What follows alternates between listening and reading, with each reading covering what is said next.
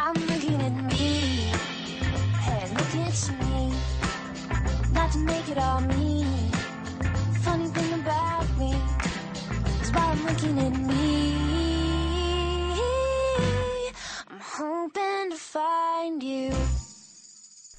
Hello Hello，各位大家好，这里是读得懂说得清，就在此时此刻的第一节课，嗷嗷重要的导论。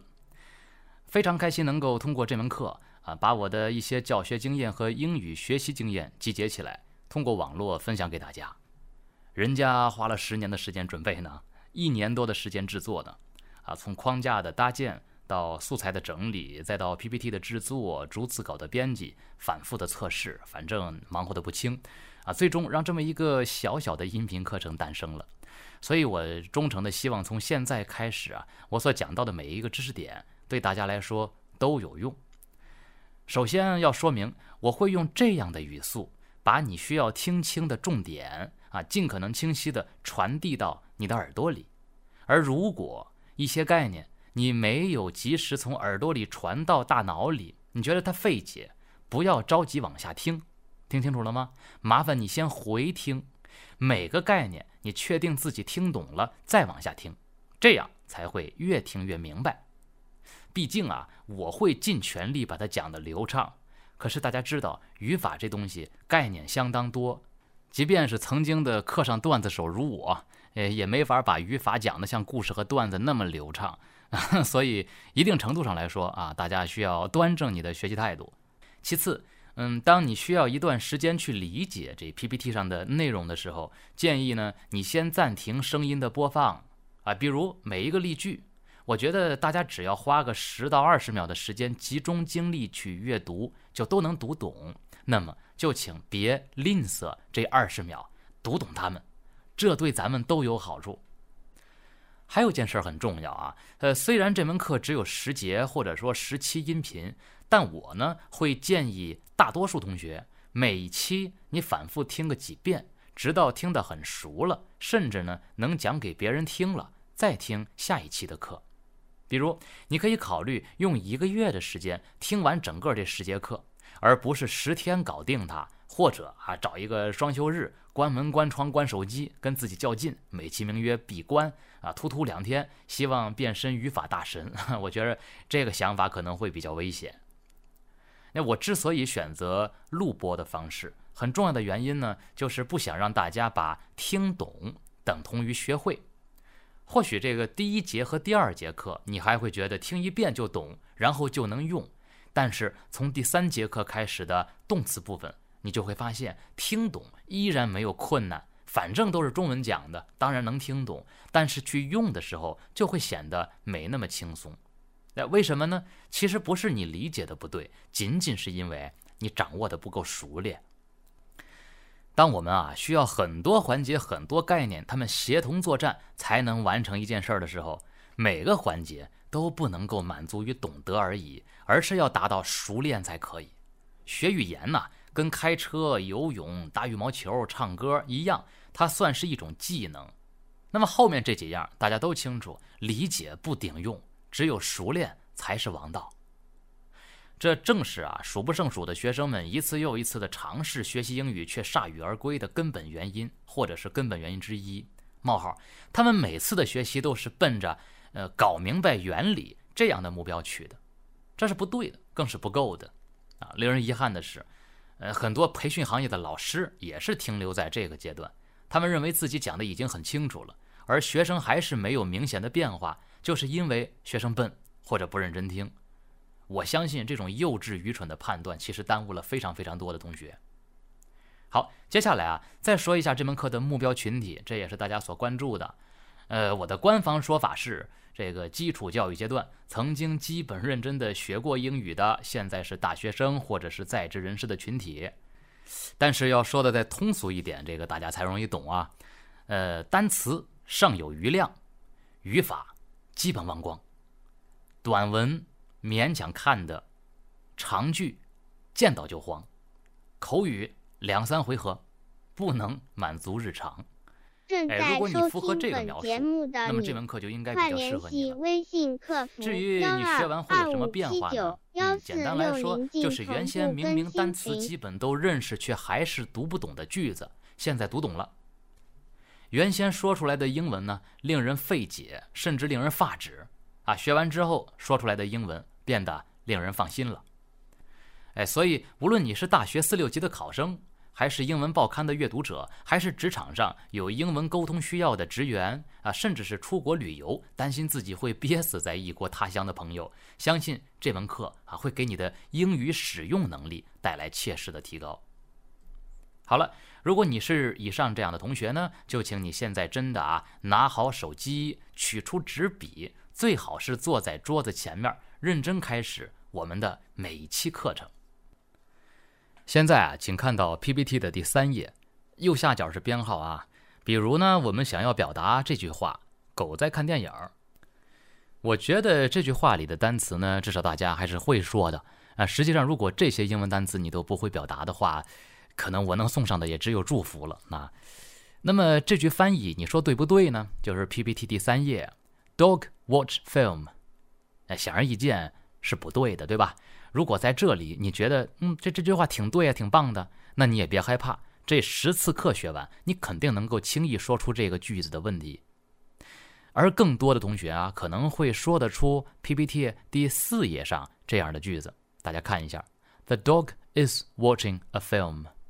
这的确已经是一个嗯正确的句子了。名词前头可能有冠词，句子里头还有时态概念啊，用的是现在进行时。嗯，你注意听，这些冠词啦、时态啦、种种概念，似乎都是那么的熟悉。可是有些同学啊，好像从来都对一些语法概念掌握的特别不真切，啊，不踏实。你有没有想过，是不是正是因为你对若干语法知识掌握的不够牢固、不够深刻，导致最终你的语法大厦总是摇摇欲坠呢？好，跟着呢啊，同学们的语法如果再有一些提高的话，也就是说在咱们这个课程当中循序渐进的去提升的话呢，就可以说出或者看懂这样的一句话，也就是 PPT 第五页：The lonely dog is watching a hot film。一条孤独的狗正在观赏一部热门影片。哎，可能看到这儿，你在想这个 lonely dog 是不是就是单身狗啊？其实你要这么翻译倒也行，不过呃，正经的这个单身狗，我觉得正经的说法呢，应该是 an isolated man or woman。毕竟这狗不是真狗，对吧？好，当然这个例句啊，就是在给大家体现语法结构的问题啊。咱们先不讲单词，那再往下，各位看到 PPT 的第六页，The lonely dog is carefully watching a hot film about love。哎。又加了新的元素，一条寂寞的狗正在认真观看一部关于爱情的热门电影。好，再往下，句子还可以更长更复杂。我们看到第七页，Surprisingly, the lonely dog is carefully watching a hot film about love that the other dogs like too。你可以暂停一下啊，自己先翻译翻译看。我给大家一个翻译参考一下。令人吃惊的是。这条孤独的狗正在仔细看一部别的狗也喜欢的关于爱情的热门电影。我猜呢啊，有些同学到了这句话开始感到吃力了。比如，为什么用的是 surprisingly 而不是 surprised 或者 surprising？而那个 that the other dogs like too 前面那个 that 到底干嘛用的？什么时候要加？什么时候不用加呢？这些问题很重要，而且会在咱们后面的课程里面讲解到。而你大概特别羡慕一个人能够表达出 PPT 第八页这样的句子：Surprisingly, the lonely dog, which has nothing to do every day, is carefully watching a hot film about love that the other dogs like too, because the film that was made ten years ago can comfort them when they feel terribly lonely. 令人吃惊的是，一条终日无所事事的孤独的狗。 正在仔细观看一部别的狗也非常喜欢的电影，因为这部十年之前制作的电影可以在他们感到特别孤独的时候给予慰藉。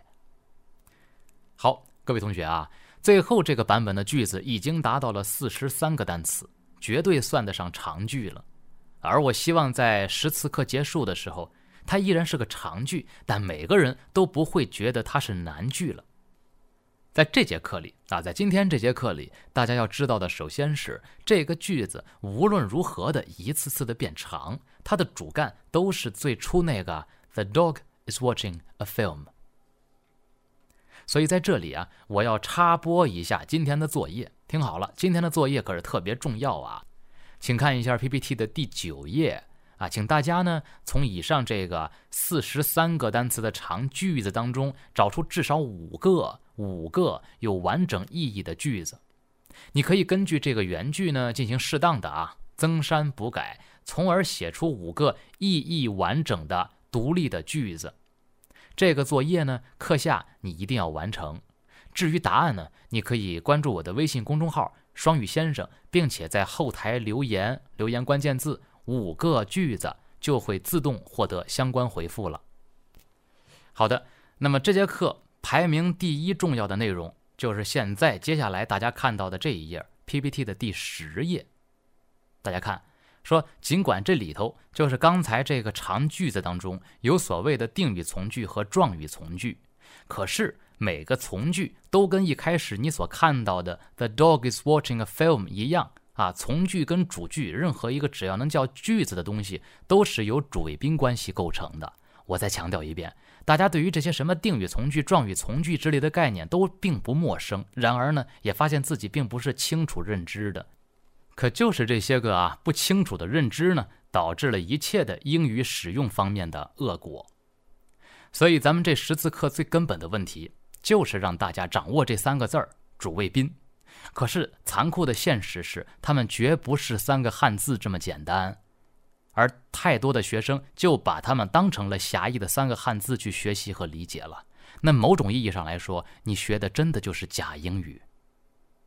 说句你爱听的话，只要你能够在这十次课的时间里真正掌握“主谓宾”这三个字背后的实际含义，你就能够读得懂、说得清英文，即便是长难句。还有一点，我要在导论课里面说明，就是既然这门课是以使用为主打特色的，所以我会有选择的忽略掉一些语法书上的传统内容，啊，我想这也是很多同学所愿意听到的。你们正是因为那语法书厚重艰涩啊，感觉研究语法那帮老头都是你们的仇人，你们才会来到这个课程里的。但是这儿呢有两个事实，我得交代一下。第一，那帮老头。本来也不是写书给你们看的，各种高大全的语法书呢，本身都是工具书，不是教材。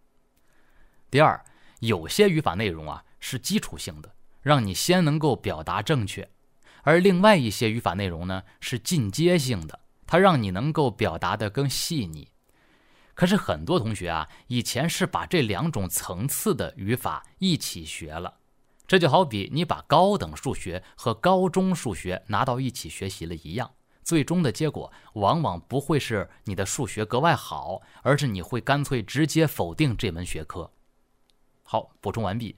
现在大家继续往下看 PPT 的第十一页，这里要讲到一个重要的语言逻辑，也是大家一定要掌握的。我们要知道，总体而言啊，语言是以词语组成短语。短语进而组成句子，这样的逻辑存在着的。我再强调一遍，不是词语直接组成的句子，而是词语先组成短语，或者说的再细致一点，是词语们呢啊，就是这个单词们先组成词组或者一些常见的固定搭配，而这些词组和固定搭配再去组成的句子。所以，简言之，你硬生生的背了很多个单词，并不能够保证自己的语法是健康的，也不能保证自己能够说出正确的句子和读懂一个长句子，对吧？好，所以对于咱们来讲啊，词语这个环节它非常重要，而当中有四种词性的词，各位是必须准确的掌握，它们就是名动形副。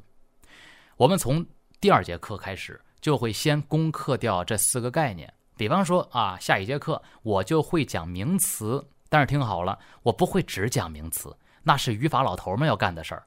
我要讲的是名词性质的词，我会让大家知道，原来一些不同词性的词，它在句子当中的作用却都是名词性质的。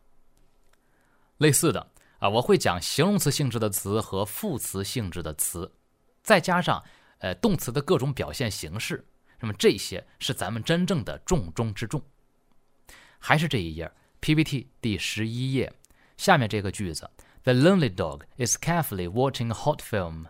现在啊，大家可以根据图片上的对应颜色，分别感受一下不同的词性在句子当中它的不同的作用、不同的位置和不同的翻译。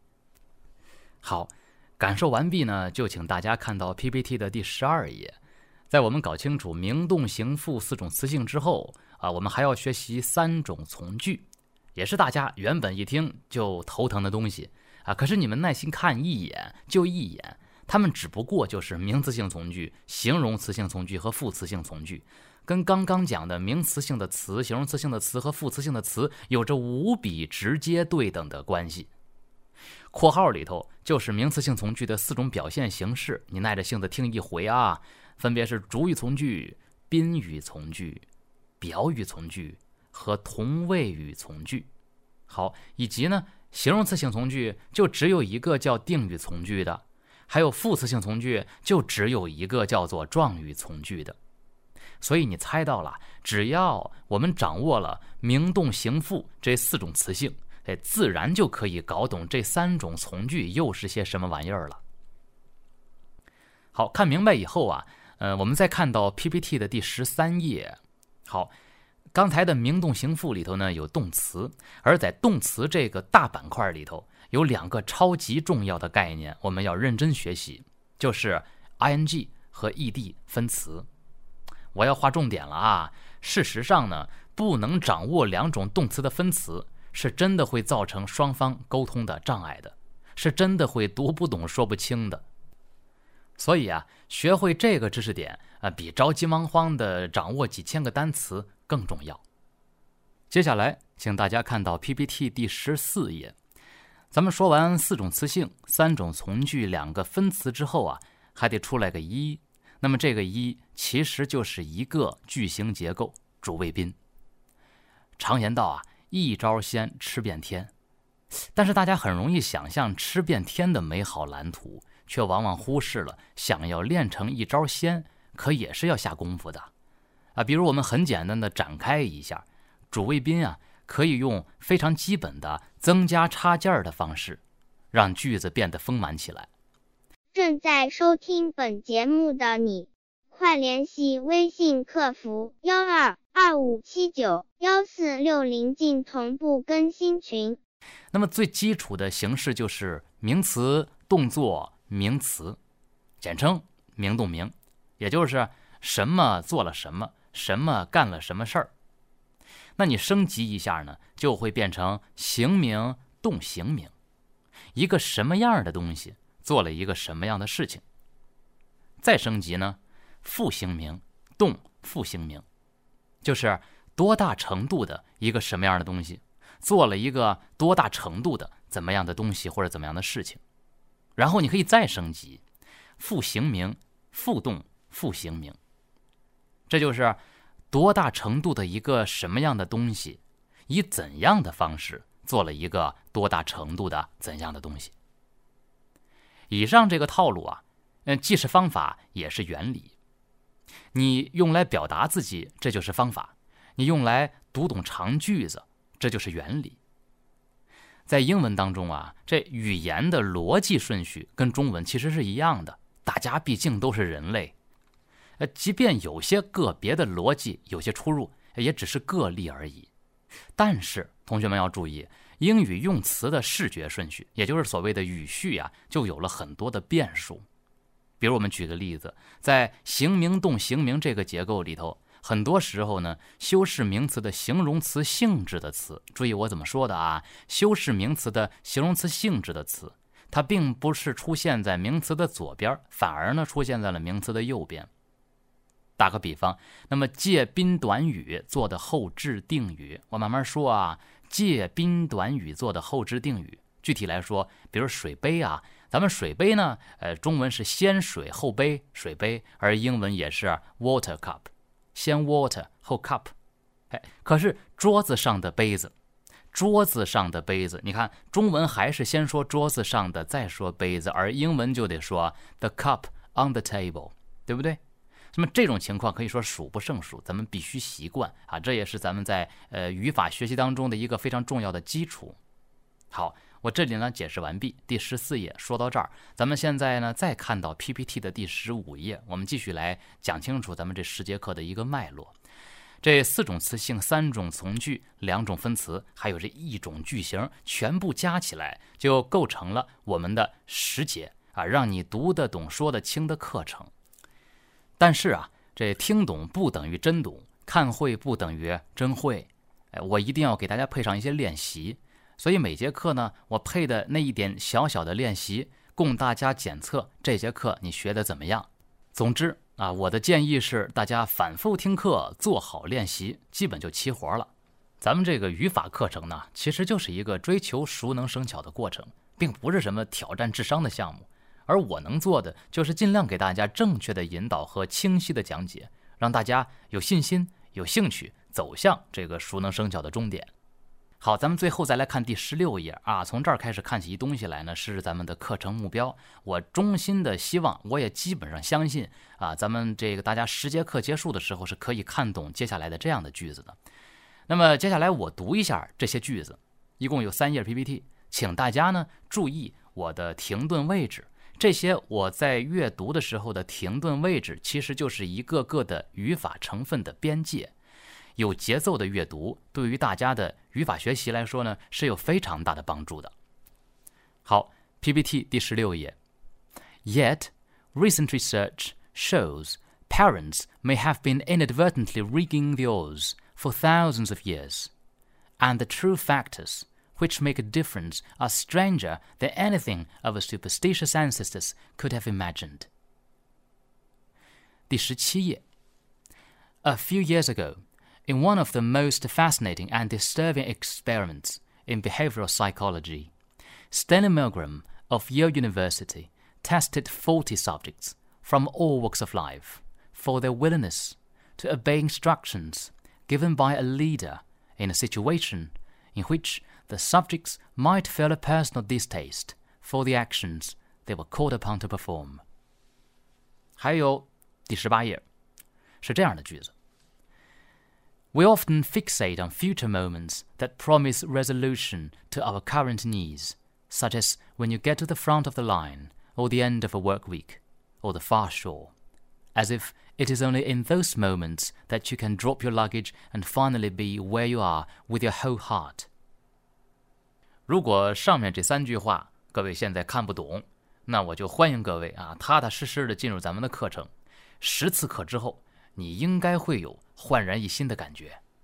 好了，以上就是今天的课程内容，请大家及时回听和复习，甚至再回听再复习。另外，PPT 第八页的作业一定要做，并且通过第九页的方式获取答案。好。还有九次课，我们就大功告成了啊！所以大家加油。